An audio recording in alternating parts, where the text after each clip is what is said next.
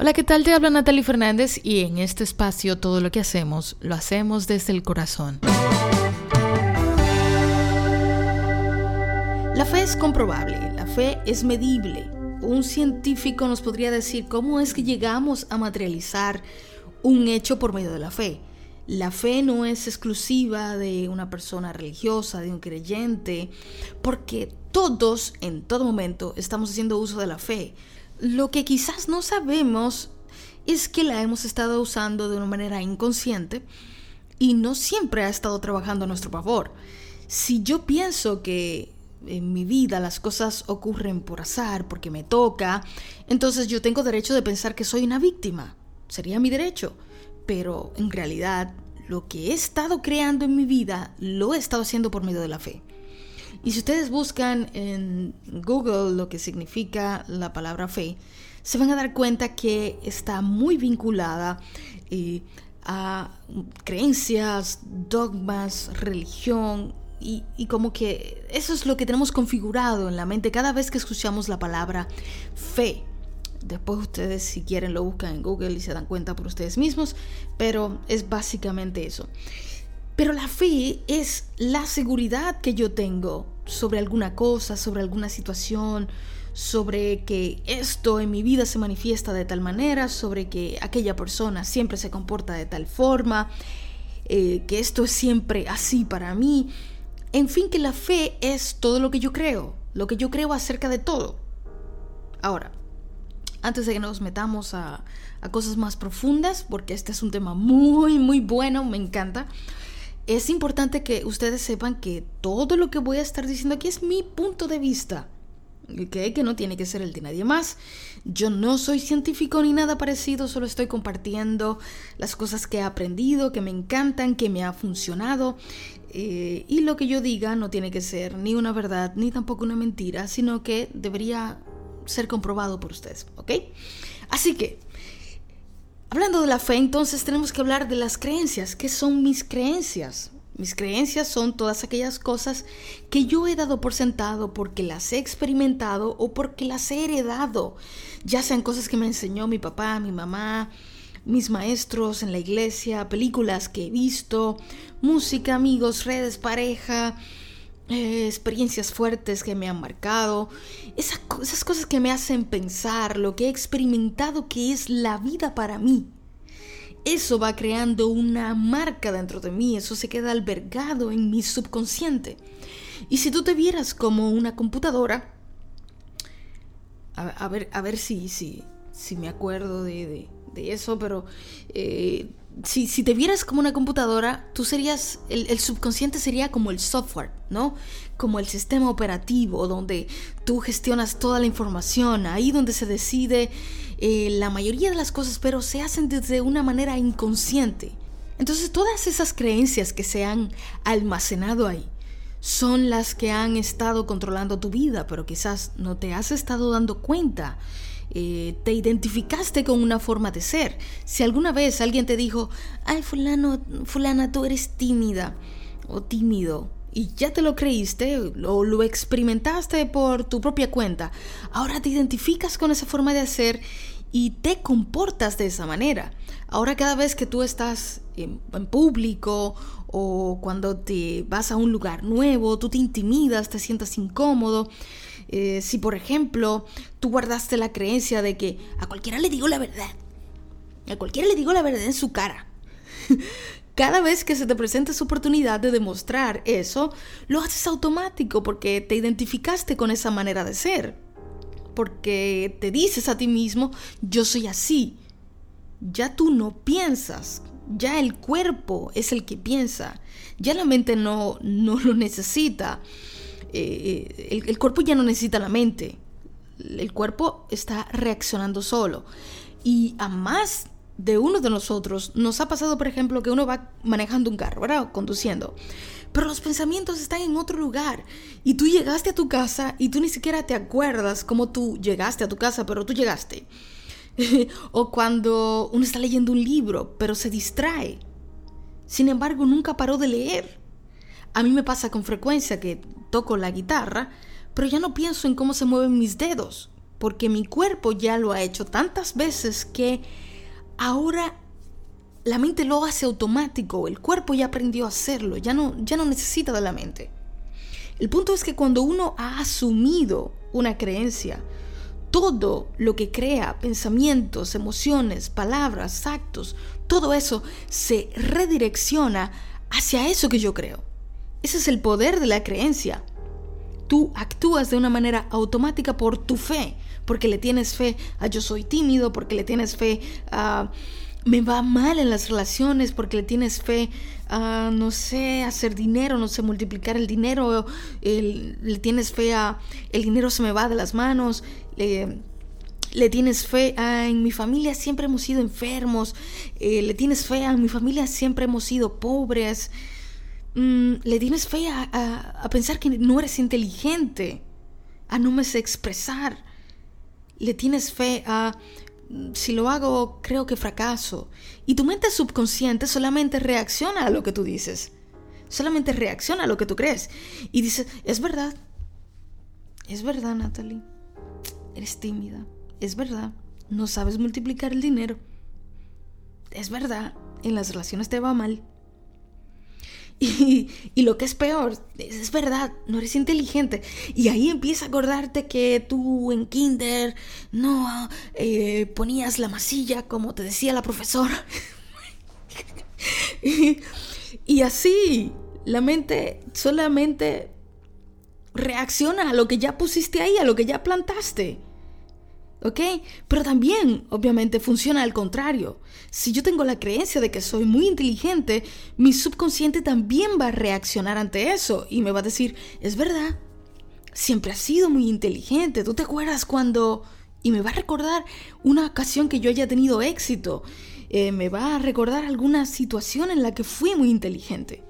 Pero la, pregunta es, ¿cómo sé que eso es verdad? Hay muchos de ustedes que quizás ha dicho, sí, yo lo he comprobado o quizás has escuchado, eh, tus pensamientos están creando tu realidad, pero ¿cómo sabes que es verdad? ¿Dónde está la ciencia de la fe? Em, la Biblia dice, y no sé, busquen el versículo ustedes, acabo de, de, hacer esa pausa de silencio a ver si me acordaba dónde estaba, pero no, nunca, nunca almaceno esa información. Pero busquen ustedes si quieren. El versículo que dice, Guarda tu corazón porque de él mana la vida. Si eso lo escribieran en este tiempo, diría, cuida lo que piensas porque lo que estás pensando es lo que está creando tu vida. Ahora, ¿cómo sabemos que nuestros pensamientos están creando la realidad? Y, y que esto no es una simple poesía romántica, linda de la vida, sino que es cierto que es la realidad, como lo podemos saber. Hay una rama de la física que a mí me encanta, me gusta muchísimo y animo a cualquiera de ustedes que se, que se ponga a investigar sobre ello. Es la física cuántica. La física cuántica explica mucho de los fenómenos de nuestra vida y tener esa información nos ayuda como a tomar mejores decisiones. Pero bueno, no vamos a meternos a profundidad en eso porque eso es otro tema. Pero la física cuántica dice que todo lo que vemos en este mundo, todo lo que es nuestra realidad, esta silla en la que estoy sentada, el micrófono que me está grabando, la computadora que está capturando el sonido, em, el carro que está parqueado afuera, la nevera que guarda la comida, la estufa que la cocina, todo. Todo lo que se encuentra en mi realidad está formado por átomos. Y eso no es un secreto. Aunque si tú eras de los del grupo de atrás, en el colegio o, en la escuela, que siempre estaban molestando y no prestaban atención, quizá tú te saltaste este pedacito, este pequeño detalle, no te acuerdes. Pero toda la vida está formada por átomos. Y eso que parece físico, esto que tengo ahora en mis manos, mi celular, que parece físico, es átomos. Y que esto, que es una materia, no es más que campos de energía. Y para comprobarlos tú puedes agarrar un microscopio súper poderoso y, no sé, o lo que sea que usen los científicos, y comienza a ver que ese lente que tú usas para leer, el corta uñas, el celular, está creado por átomos. y tú lo sientes como algo físico porque su vibración es tan lenta que te permite sentirlo, pero son campos de energía. Y qué bueno que estamos viviendo en este tiempo en donde la ciencia ha podido comprobar cosas que siglos atrás era solamente teoría. La gente lo sabía por instinto porque siempre ha estado conectado a Dios, pero actuaban de acuerdo a lo que intuían. Pero ahora nosotros podemos acceder a esa información que ya es comprobable. La ciencia explica que la materia que nosotros vemos es solo un 0,0000001%, mientras que lo que no vemos es un 99,999999% O sea, lo que sabemos es muy poco en comparación con lo que ignoramos. Y uno de los estudios que me parecen más interesantes es que los científicos se dieron cuenta y voy a intentar explicar de una manera simple y si no entienden nada pues vayan a investigar ustedes. Eh, pero puedo darle el nombre, se llama el experimento de la doble rendija de Ion, Ion como si fuera joven en inglés. Eh, me parece que así se escribe. Y una de las conclusiones a la que llegaron con ese estudio es a que todas las partículas responden al ADN humano, se organizan de la forma en el que el observador las ve. ¿Quién es el que la percibe? ¿Quién es el que la observa? Tú, yo, nosotros y todos los pronombres, vosotros, ellos, etc. La conciencia que somos es quien percibe. ¿De qué crees tú que estás hecho? ¿De esas partículas? Todo nuestro cuerpo, es un conjunto de partículas. Entonces las partículas responden a la forma en la que se observa, o sea, la conciencia que yo soy impacta esas partículas. Eso quiere decir que ese vacío que nosotros no, no podemos ver por nuestros cinco sentidos, porque nuestros cinco sentidos están muy limitados. Y si estás en un estado de estrés, peor, percibes mucho menos. El ojo, por ejemplo, creo que el ojo solo capta luz infrarroja y luz ultravioleta. El oído solo puede percibir un rango muy bajo de decibeles. Tú puedes agarrar un silbato para perros, tocarlo y no lo vas a escuchar. No vas a escuchar ningún sonido porque es de alta frecuencia. Date cuenta de cuántas cosas nos estamos perdiendo ¿Tú crees que la creación que hay se limita solamente a lo que vemos? Si creemos que solamente somos lo que podemos ver, que lo que hay es solo lo que se puede ver, es una manera muy limitada de ver lo que existe. Entonces la vida es muy limitada para el que lo aprecia de esa forma. Pero cuando tú te das cuenta que la conciencia que tú eres es lo que ha estado observando esas partículas que forman tu realidad, haciéndolas que se organicen, que se conviertan en algo físico. Ahora tú te dices, espera, esta es la llave de la vida, este es el poder que Dios me dio, este es el poder de Dios operando en mí. Ahora, ¿qué hago con esto? Me hago cargo. Porque en ese vacío, eso que no puedo ver, se encuentran todas las posibilidades. ¿Qué quiere decir eso? Que dependiendo de la forma en la que yo observo ese vacío, traigo al mundo físico lo que he observado. me mata. me encanta.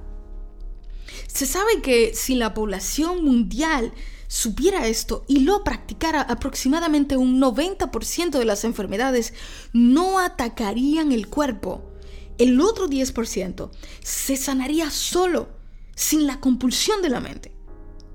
Sin, sin, esa compulsión de la mente que no está entrenada, sin que ella interfiera, el cuerpo se dedicaría a hacer lo que sabe hacer. Porque el cuerpo crea salud por sí solo. Es su naturaleza, así lo hizo Dios. Pero ¿qué pasa? Que estamos viviendo tanto en la inconsciencia que no sabemos lo que hemos estado creando. Y cuando llega algo, cuando llega algo que no nos gusta, no hemos estado entendiendo que es que eso es lo que hemos estado observando. La mayoría de las enfermedades vienen del inconsciente de ese inconsciente que ha, estado observando la enfermedad en vez de la salud. Ahora, hay una pregunta muy importante. ¿Qué es, ¿Cómo es que yo observo? Porque no es que si ahora yo me veo la mano y, entonces digo, ok, que aparezca un iPhone 12 Plus. Y observo el vacío que hay entre mi mano, ¿no? Y el espacio y, y aparece el iPhone. no funciona así. Lo observable proviene del pensamiento. Observamos todas las posibilidades con nuestros pensamientos. Por eso es que se te dice tanto, cuida lo que piensas, porque de ahí emana la vida. La Biblia también menciona, y otra vez, no me digan dónde, yo sé que es en Esclesiastes, pero no, no recuerdo dónde, pero vamos a buscar, vamos a buscar. Tengo aquí el celular. Esclesiastes. Y este es un versículo que precisamente habla de lo que estoy intentando decir. Mm, esto es lo bueno de Google. Tú escribe la primera palabrita y ya adivina todo lo otro. aquí está, aquí está. Eclesiastés 3.15. Estoy, voy, voy, a leer en la versión de mensaje, de la, versión moderna, ¿ok? Dice, todo lo que ahora existe ya existía mucho antes y todo lo que habrá de existir existe ya. Dios hace que todo vuelva a repetirse. ¿Ok? Recuerda que estoy leyendo la Biblia en el lenguaje actual, por si te preguntas. Pero escucha de nuevo, todo lo que ya, todo lo que ahora existe, ya existía mucho antes. Y todo lo que habrá de existir, existe ya. Dios hace que todo vuelva a repetirse. Es tan simple entender ahora. ¿verdad? Es tan simple entenderlo ahora desde esta perspectiva porque todo ya existe. Pero tú me puedes decir, espera, en el siglo I o en la Edad Media no existía un celular. Ah, mm, buena esa, ¿verdad que no? No, no existía el celular. Lo que existía era la posibilidad de que existiera. Y aunque tuvieron que pasar muchos siglos para que alguien observara esa posibilidad y lo trajera al mundo físico haciéndolo real, la posibilidad siempre existió. Porque todo lo que ya existe ya existía mucho antes. Y todo lo que habrá de existir existe ya. Me encanta.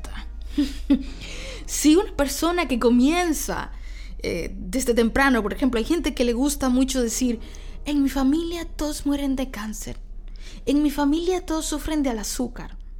¿A dónde cree usted que esa persona está observando? ¿A dónde está su atención? Nosotros observamos las posibilidades por medio de los pensamientos, pero de los pensamientos salen las emociones y de las emociones salen las palabras y de las palabras salen las acciones. ¿A dónde cree que va a parar la vida de esa persona en salud? No. Ahora comienza a verse, ahora se, está viendo como más simple, ¿verdad? Ven cómo la ciencia explica la fe que yo le tengo a alguna cosa, algún concepto, alguna idea.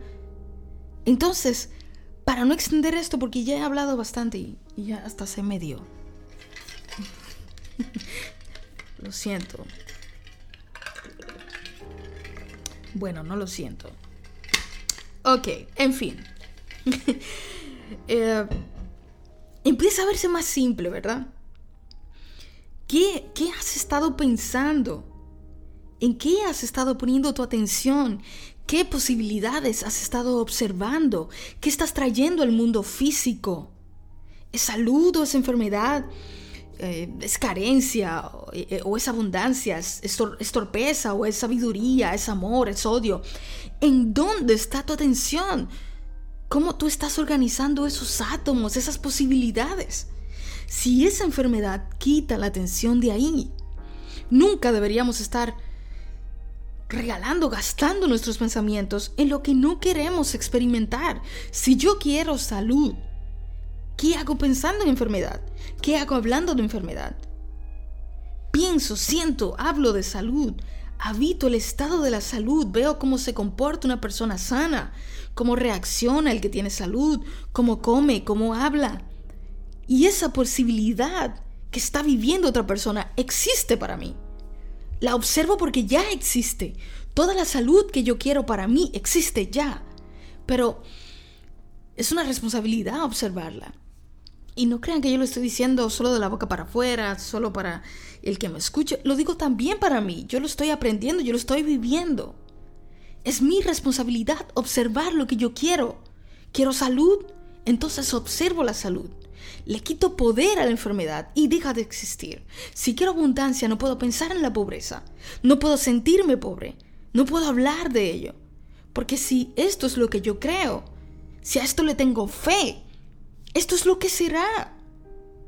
Si quiero amor en mi vida, ¿por qué estoy tratándome desde el odio? ¿Por qué estoy tratando a los otros desde el odio? Y menciono esas cosas porque es lo que más he notado que queremos los seres humanos. Los seres humanos queremos eh, estar sanos, queremos vivir cómodamente, queremos amar y sentirnos amados. Y si esto es lo que tú quieres, esto es lo que tú debes observar cuando vas a hacer uso del poder que Dios te concedió. Jesús dijo, yo soy la luz del mundo. Y también Jesús dijo, ustedes son la luz del mundo. A ti te acompaña el poder de Dios. Tú no eres víctima. Yo no soy víctima.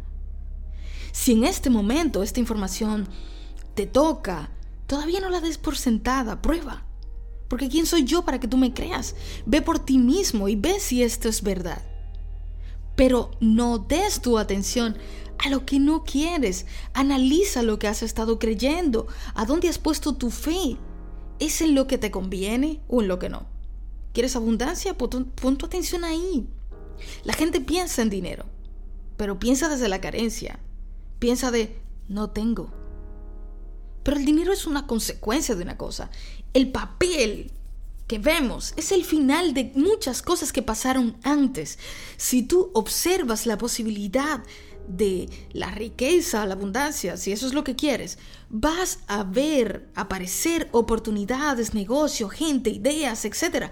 Esas cosas que llegan a tu vida y que traen la posibilidad de hacer que el dinero se vuelva algo físico. Es entonces que viene lo físico. El dinero comienza en la mente, en darse cuenta que hay una oportunidad. Pero la gente está buscando la consecuencia, pero no observa la posibilidad. No observa de dónde procede la abundancia. no quieras más dinero y hablar de que no tienes. En, el episodio anterior hablábamos de la coherencia y esta semana hablo de la fe, la fe coherente. Comienza a creer en el maravilloso ser humano que tú eres, en la creación que eres de Dios, en las posibilidades maravillosas que Él te dio de crear. Hazte responsable de lo que tú has albergado como fe, de lo que has estado creyendo, en dónde has estado poniendo tu atención. ¿Es en lo que quieres experimentar? ¿Así quieres irte? Hazte como las preguntas correctas. Las preguntas siempre nos hacen más conscientes. Pregúntate, ¿esto es lo que deseo? esto que he estado observando es lo que quiere mi, mi vida. Porque donde quiera que esté tu tesoro, ahí estará tu corazón. Donde quiera que estés observando, ahí estará tu vida. De eso vas a hablar, eso vas a pensar, eso vas a sentir y eso vas a hacer. Así que, ¿ya he hablado lo suficiente? reciban mi abrazo desde el corazón, esperando que este sea el inicio de su propio camino, de su propia investigación, de encontrar lo que andan buscando. Así que un abrazo y hasta la próxima.